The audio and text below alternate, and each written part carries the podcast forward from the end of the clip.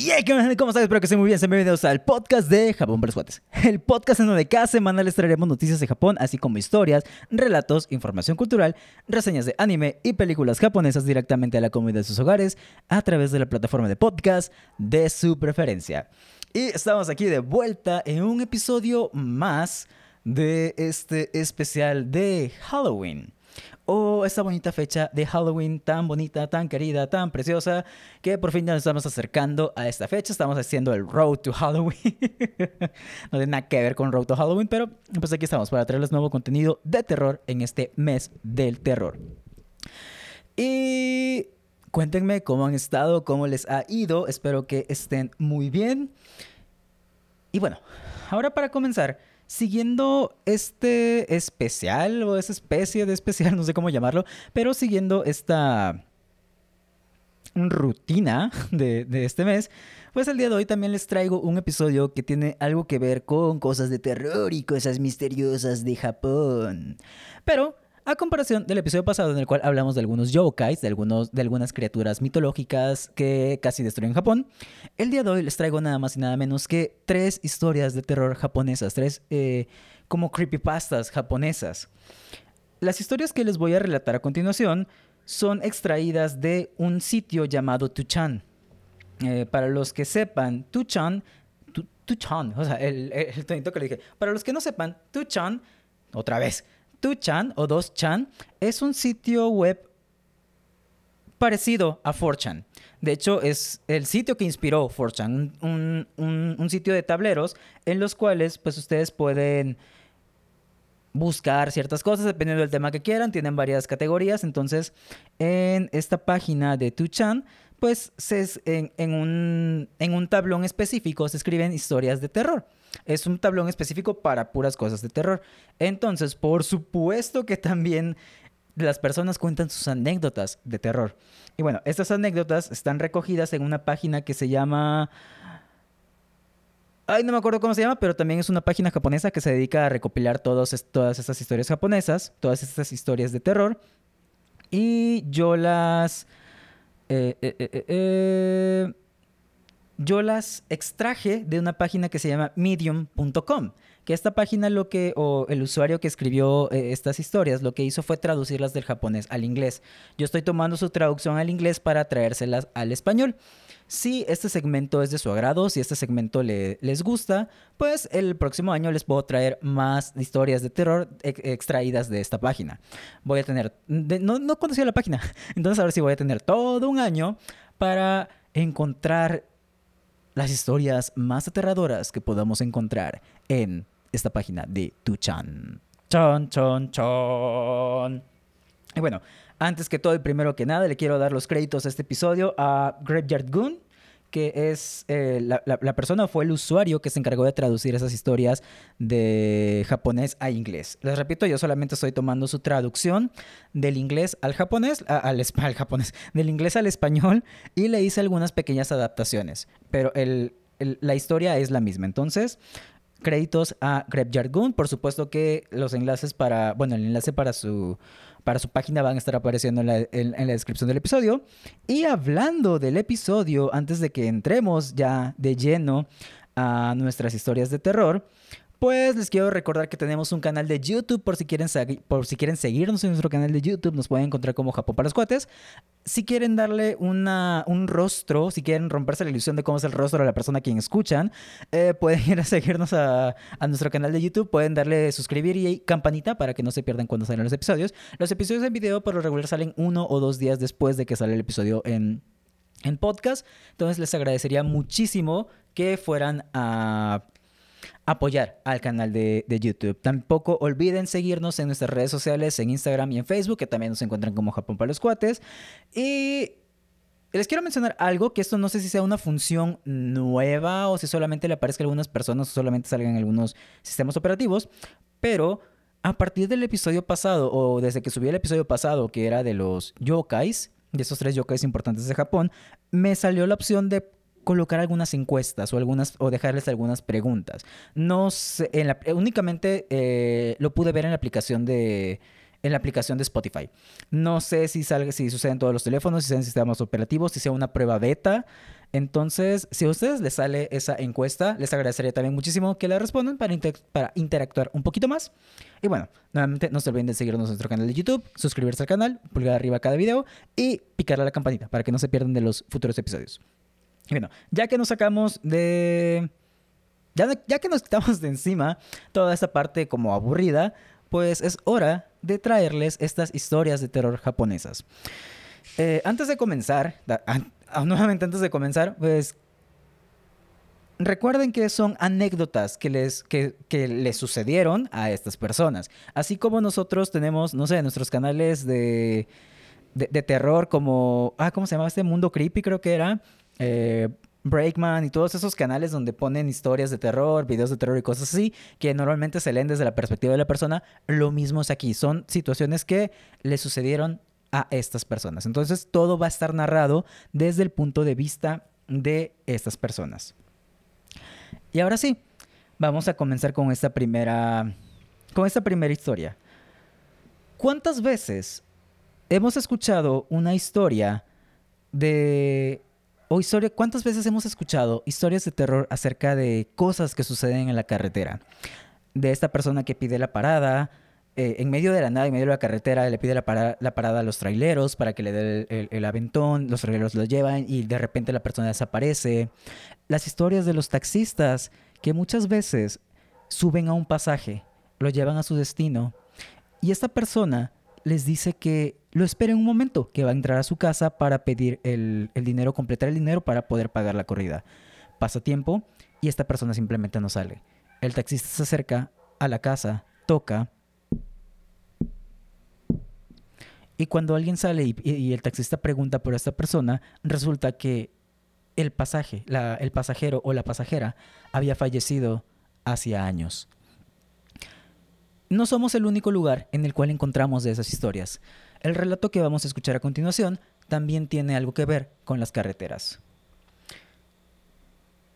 Comenzamos. Recuerden, los enlaces para las historias traducidas al inglés las podrán encontrar en la descripción del episodio por si las quieren escuchar. Ahí también encontrarán los títulos. Se las dejo como un misterio. Por razones que no recuerdo, cuando era muy joven, solía vivir con mi abuela en un pueblo rural ubicado en la región sur de la prefectura N. El lugar donde solía vivir a pesar de la falta de lugares en los cuales se, poder, se podían realizar actividades de la vida cotidiana, como ir de compras, estaba rodeado por una naturaleza hermosa y relajante, mientras acres de campos de arroz y granjas se extendían por el paisaje. Pero a pocos kilómetros de la casa de mi abuela hay una carretera donde, hasta la fecha, ocurren accidentes automovilísticos con frecuencia. El hecho que los incidentes ocurrieran continuamente en ese camino, específicamente durante la noche, siempre me sorprendió. Según los conductores que afortunadamente sobrevivieron a los accidentes automovilísticos, contaron cómo vieron a cinco niños bloqueando la carretera tomándose de la mano, lo que provocó que los conductores cortaran bruscamente hacia la izquierda o hacia la derecha en un intento de esquivar a los niños, lo que provocaba dichos accidentes. Ahora, mi abuela me contó otra historia sobre ese camino cuando era niño. Escuché una historia de mi abuela, que sería tu, tatarabuela, acerca de ese camino. Cuando tu tatarabuela aún era una niña, hubo un múltiple homicidio que involucró a muchos niños quienes fueron asesinados en ese mismo camino, de los cuales algunos cadáveres fueron recuperados, pero otros no. Mi abuela cree que las almas vengativas de los niños asesinados siguen merodeando por ese camino, siguen buscando al culpable. Me estremecí de miedo antes que mi madre, quien también escuchaba su historia, interviniera rápidamente. Basta, madre, lo estás asustando. Sin embargo, mi abuela ignoró por completo la queja de su hija y continuó. Ahora, escucha con atención. Cuando tengas la edad suficiente para conducir un automóvil y si alguna vez te encuentras en ese camino, nunca, y quiero decir, nunca, detengas el automóvil si ves a esos niños parados en medio del camino por la noche. Recuérdalo siempre. Y tras esta última advertencia, mi abuela concluyó su historia.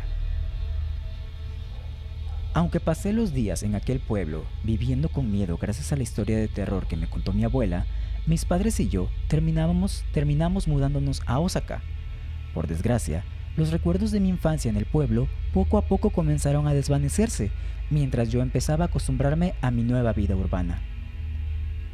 Hoy día tengo 30 años, soy esposo y padre de dos hijos que tuve con mi esposa. A medida que mis hijos crecieron, comenzaron a mostrar un gran interés en las actividades al aire libre, por lo que durante sus vacaciones de verano, ocasionalmente los llevaba a ver a mi abuela en el pueblo de donde provenía originalmente. Independientemente de su vejez, mi abuela todavía se encontraba sana y llena de alegría, siempre emocionada de ver a sus bisnietos venir a pasar el fin de semana. Luego, una noche, cuando conducía por el pueblo para ver a mi abuela con mi familia durante las vacaciones de verano, después de tomar la carretera de Osaka a mi pueblo de la infancia, mientras miraba con cautela alrededor de la oscuridad, encontré una carretera que indicaba que la casa de la abuela no se encontraba lejos. Pero lo que pasó después nunca lo olvidaré por el resto de mi vida. Mientras conducía por el camino hacia la casa de la abuela, siluetas oscuras con forma humana comenzaron a aparecer en la distancia. Estas siluetas aparentaban ser niños de 4 o 5 años, quienes se tomaron de la mano para formar un bloqueo en medio del camino mientras me acercaba rápidamente hacia ellos. Cariño, detén el auto. Mi esposa advirtió, pero antes de pisar el freno, recordé lo que me dijo mi abuela cuando era todavía un niño la historia de los espíritus de aquellos niños que provocaban accidentes automovilísticos. Fue entonces cuando decidí pisar el acelerador y atravesé rápidamente las sombras de los niños en un estado de frenesí. ¿Qué te pasa? Regresa inmediatamente. Mi mente volvió a la realidad mientras mi esposa gritaba de terror. Cuando volví al lugar donde debería haber atropellado a los niños, tal como esperaba, no los encontré por ningún lado. Mis hijos estaban profundamente dormidos cuando finalmente llegamos a la casa de la abuela, pero mi esposa y yo, helados hasta los huesos en medio de una cálida y húmeda noche de verano, nunca descansamos después de ese encuentro surrealista. Rezo hasta el día de hoy para que esos niños algún día encuentren paz y armonía al partir hacia el otro lado. Ay, güey. Les decía, ¿cuántas veces no hemos escuchado de este tipo de historias? Y decimos, nah, son cuentos y cosas así. Pero en realidad, ¿a cuántas personas no les han sucedido ese tipo de hechos, ese tipo de cosas en medio de la carretera, en medio de la noche? Mm, también tengo historias como de mi familia que decían que cuando regresaban de, de, de, de la casa de... Bueno, es que hay como dos ciudades, está Cuatza y hay como una congregación, no sé cómo, no sé todavía qué es, que, es Barrillas, eh, pues cuando mi, cuenta mi familia que cuando eran más, más jóvenes, hace muchos años, que cuando iban de regreso de Barrillas a, a también veían cosas, escuchaban cosas, les aventaban cosas, se sentían como les aventaban directamente cosas. Una cosa es que algo te caiga y otra cosa es que te lo avienten. Entonces, eh, pues vemos que de esas historias existen en muchos lados. Ah, la verdad es que sí me dio algo de cosas. O sea, no, es la historia más terrorífica del mundo, pero la verdad es que sí me dio algo de, de cosa. Por cierto, eh, algo que había olvidado mencionar al principio de, del episodio antes de comenzar a narrar las cosas es que estas historias no tienen o no, no, suelen mencionar los lugares o los nombres de las personas a quienes les suceden o los, nombres donde suceden estos lugares. Me imagino por motivos de anonimato. Y también otra cosa, a lo largo de este primer episodio, eh, bueno, de, esta primera historia, probablemente los que vieron el video eh, se percataron de algunos cortes. Esto es por algunos errores que hubo con, el audio, que aquí me, el programa de, grabación como que me sacó unos avisos por ahí. Entonces alcancé a, hacer, a cortar en esa parte, entonces probablemente vean como estos, estos pequeños saltos, pero nada que arruine la experiencia. Ahora, no sé si estén listos para pasar a esa segunda historia y que por cierto, esto también lo debí de haber mencionado al principio del episodio. De preferencia, escúchenla, estas historias escúchenlas cuando, eh, cuando sea de noche, con audífonos, a oscuras, para entrar un poquito más en ambiente. Ahora, déjenme tomar tantita agüita. Ah, bien. Ahora, vamos con nuestra segunda historia. Y antes de comenzar, ¿cuántas veces muchos de nosotros no hemos ido a casa de un amigo a pasar la noche, ya sea a jugar videojuegos, comer algo que nos hayan invitado o simplemente a pasar el rato, simplemente a disfrutar una plática, se nos hizo tarde y nos terminamos quedando en casa de nuestros amigos. Sea cual sea la razón, yo creo que muchos de nosotros pues hemos tenido la, la oportunidad de tener estas experiencias. Pero a cuántos de ustedes no les ha sucedido que van a la casa de su amigo o de sus amigos, deciden pasar un rato y para tener esa memoria guardada siempre deciden tomar una foto. Días después revisan la foto o revisan las fotos que tomaron y de repente hay una foto que les llama la atención, en la cual observan algo en la distancia, algo que no tenía que ver con la foto, algo que nadie se dio cuenta que allí estaba. Y cuando lo miran con detenimiento, resulta ser una silueta humana, una silueta de lo que probablemente sea un espectro. Pues eso es lo que le sucedió a la protagonista de nuestra siguiente historia. Esta es una historia cuando fui a la casa de mi amiga a pasar la noche cuando era estudiante de secundaria. He estado en la casa de mi amiga muchas veces. Su casa era bastante nueva y con un gran sentido del diseño arquitectónico, y realmente no había nada espeluznante en ella. Bueno, nada excepto por una cosa. Yendo más lejos, en el camino yuxtapuesto a la casa de mi amigo, hay un cementerio cerca de, la ladera de la montaña, con numerosas estatuas de, de monjes alrededor de ella. No había nada aterrador en ese lugar durante el día, pero cada vez que salíamos a jugar con los fuegos artificiales por la noche, constantemente Miraba ese cementerio con escalofríos corriendo por mi, por mi espalda, porque siempre sentí como si alguien me estuviera mirando desde la distancia. Una noche, mis dos amigos y yo decidimos jugar un videojuego después de la cena. Uno de ellos preparaba la consola, mientras mi otra amiga, la chica que vivía en aquella casa, se encontraba usando el baño. Mi yo perezoso, en lugar de ayudar a mi amigo que estaba configurando la consola, traté de tomar fotos de él con una cámara desechable que tenía desde atrás. Lo hice porque solo quedaban tres disparos dentro del carrete de la cámara y pensé en utilizarlas todas durante la noche. La cámara brilló cuando presioné el obturador, tomando una foto de la espalda de mi amigo cuando estaba a punto de volverse hacia mí. La televisión estaba completamente apagada cuando tomé la foto. Mi amigo inicialmente se encontraba enojado por esto, pero terminó riéndose y cuando mi otra amiga regresó del baño, los tres procedimos a jugar dicho videojuego. Todo parecía normal hasta ese momento. Unos días después, llevé mi cámara desechable a una tienda para revelar las fotos. Llevé el juego de fotos impresas a mi casa y las miré una a una con nostalgia dentro de mi habitación. Y poco a poco sentía como si una foto me estuviera llamando. Era esa la foto de la espalda de mi amigo quien estaba preparando la consola. En dicha foto había la cara de un hombre con un brillo verdoso dentro de la pantalla del televisor, a pesar que el aparato se encontraba apagado en ese momento. El rostro del hombre verde resplandeciente tenía una nariz y un par de ojos que me miraban directamente a mí en lugar de mirar a mi amigo. Pero todo lo que había por debajo del rostro había desaparecido. Cuando los ojos del hombre se encontraron con los míos, solté un fuerte grito y huí de mi habitación a ver a mis padres llorando. Esa foto fue la primera foto de un, de un fantasma que tomé en mi vida. Mis padres estaban igualmente asustados al mirar la foto y me aconsejaron que la desechara. No podía estar en desacuerdo con su idea. Por precaución, también les mostré la foto a mis dos amigos que estaban en la casa de esa noche para confirmar si no había nadie más en esa habitación y si la televisión realmente estaba apagada. Ambos lo confirmaron. Los tres temblamos en nuestro salón de clase, mientras la maestra encargada del grupo se unió a la conversación al escuchar la conmoción y, mientras miraba la foto, también soltó un fuerte grito. Después de discutir con mis amigos sobre cómo deshacernos de la foto embrujada, todos acordamos por unanimidad llevarla a un templo budista para purificarla. Pero, cuando llegó el día en que lo haríamos, la foto desapareció misteriosamente del sobre que guardaba en el que guardaba todas las fotos.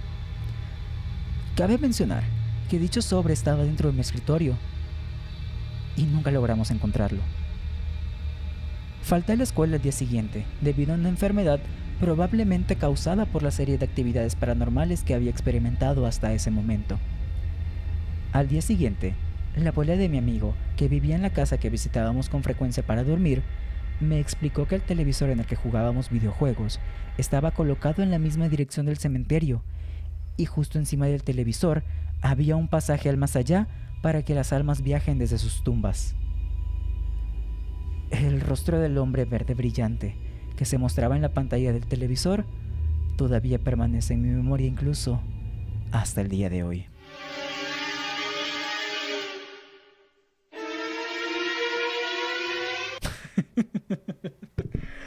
Lo siento, me reí porque no sé si lo habré puesto en el corte final, pero terminé de leer y esta parte, incluso hasta el día de hoy, me imaginé el sonido de, los videos de Bueno, si lo puse ya sabrán cuál es. Si no, quiere decir que me dio flojera ponerlo. pero, ¡hola, chol! Imagínense que, como les conté al principio de, de esta historia, nos encontramos con nuestros amigos y realmente, aunque la historia aparentemente era un poco más antigua por el hecho de una cámara desechable ir a revelar las fotos, nosotros con la facilidad que tenemos con nuestros dispositivos móviles, vaya manera tan elegante de llamarla a nuestros teléfonos, con la facilidad que tenemos de sacar nuestro smartphone y sacar fotos, que un día estemos en una reunión, una fiesta con nuestros amigos, querramos guardar todo ese recuerdo y empecemos a tomar fotos y un día cuando las empecemos a revisar nos encontremos con algo fuera de lo común dentro de esa foto. Oh, lo chaval, estaría, estaría interesante. Para ser honestos, estaría interesante. Al menos desde, mi perspectiva estaría interesante. Y hasta ahorita, estas son las dos historias. Bueno, e, este, el usuario de, de, esta página que tradujo las historias solamente tradujo cuatro historias y yo solamente traduje tres para no ser el episodio tan largo. Ya estamos a la mitad de nuestro episodio. Eh, espero que pues no les haya dado ñañaras o algo así. Realmente, en lo particular, no son historias tan, tan, tan creepy, pero pues sí te ponen a pensar o sí te, te pueden dar como esa sensación de, ¡ay, güey! ¿Qué onda con esto? Y, bueno, otro turno de tomar agüita. Oh. Y bueno, ahora sí llegó el turno de escuchar nuestra última historia. Esta historia realmente es un poco más larga que las otras, entonces,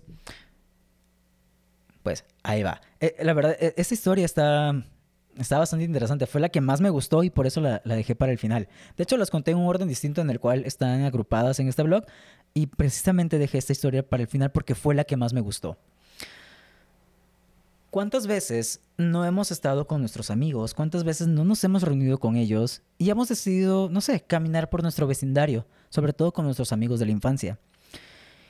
¿Y a cuántos de nosotros no nos han dicho, de todos los lugares que hay por esta zona, pueden ir, pero solamente no se acerquen a ese lugar? Hagan lo que hagan, no se acerquen a ese lugar. No pregunten por qué, solamente por su precaución no lo hagan. ¿Y cuántos de nosotros en esa situación si hemos ido a ese lugar? ¿O cuántos de nosotros simplemente decidimos hacer caso a esa advertencia y nunca nos acercamos ahí? La siguiente historia tiene lugar en un pueblo de Japón y la historia es similar a lo que les acabo de contar. Con ustedes les dejo la historia de Nodogami-sama. Esta es la experiencia aterradora que tuve durante unas vacaciones de verano cuando estaba en séptimo grado. Por lo general, todos los veranos iba a quedarme en la casa de un familiar en un pueblo rural con toda mi familia. Sin embargo, esta vez solo fui con mi padre, ya que mi madre se quedó para cuidar a mi hermana mayor después de que se lesionó en un accidente automovilístico. Como era una adolescente rebelde en ese entonces, nunca saludaba a mi familia correctamente cada vez que los visitaba y solía pasarme por el vecindario hasta la cena, porque siempre me sentía incómoda de estar junto a mis parientes, incluido mi padre. He venido a este pueblo todas las vacaciones de verano desde que estaba en la escuela primaria y sabía todo sobre el vecindario, pero cada vez que venía aquí recordaba a los, los adultos advirtiéndonos, niños, nunca se acerquen al santuario A. El santuario A era bastante antiguo pero yo personalmente nunca había estado allí. Cada vez que le preguntaba a mi padre por qué los niños no podían acercarse al santuario A, él siempre respondía, porque solo los adultos pueden ir allí. La vaga respuesta de mi padre solo me hizo sentir aún más curiosidad por el santuario, pero también tenía miedo de ir allí sola. Mientras meditaba, se acercó Bunko, el vecino de mi familia y un buen amigo de la infancia. ¿Qué estás haciendo? Entonces le dije que planteaba que planeaba ir al santuario A. Luego me propuso traer más niños del pueblo para que se unieran a mi supuesta aventura de terror. Por desgracia estuve de acuerdo. A las 11 de la noche, salí a hurtadillas de la casa para ir al punto de encuentro en el que Bunko estaba esperando mientras mi padre y el resto de los familiares bebían. A mi llegada, otras caras conocidas de la aldea como Chihiro, Daigo y Erika, junto a Bunko, aparecieron para unirse. Siempre quise ir al santuario A, dijeron todos. Sabíamos que el santuario A estaba ubicado aproximadamente a 20 minutos hacia la montaña desde el pueblo donde se encontraban la casa de Bunko y mi familia. Los adultos que vivían a los alrededores nos impidieron entrar a esa montaña porque supuestamente éramos demasiado jóvenes para entrar. Pero por mi experiencia, después de vivir en ese pueblo durante algún tiempo, tenía una idea aproximada de dónde estaría el santuario dentro de esa montaña, y también lo hicieron el resto de los niños que siguieron a Bunko esta noche.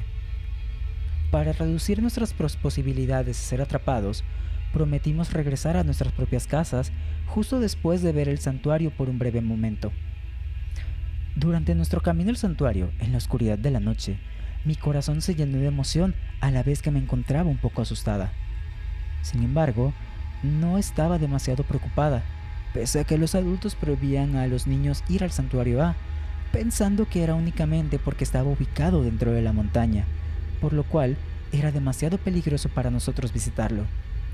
Además, con esta cantidad de personas, no habría forma de que un fantasma pudiera aparecer frente a nosotros. O eso pensaba.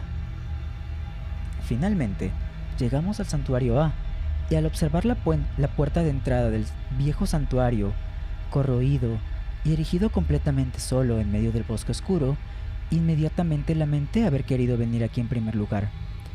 Había pensado en irme, pero al darme cuenta que Bunko y el resto de los niños avanzaban más hacia el santuario, no tuve más remedio que seguirlos a regañadientes. El santuario era de un tamaño bastante pequeño, ya que el altar del santuario se encontraba ubicado a solo unos metros más allá de la puerta de entrada. Espera, ¿eso es todo? dijo Bunko en un tono decepcionado. Este lugar no da tanto miedo después de todo. Chihiro siguió como Daigo. Vámonos a casa. Sí, nuestras mamás se van a enojar con nosotros.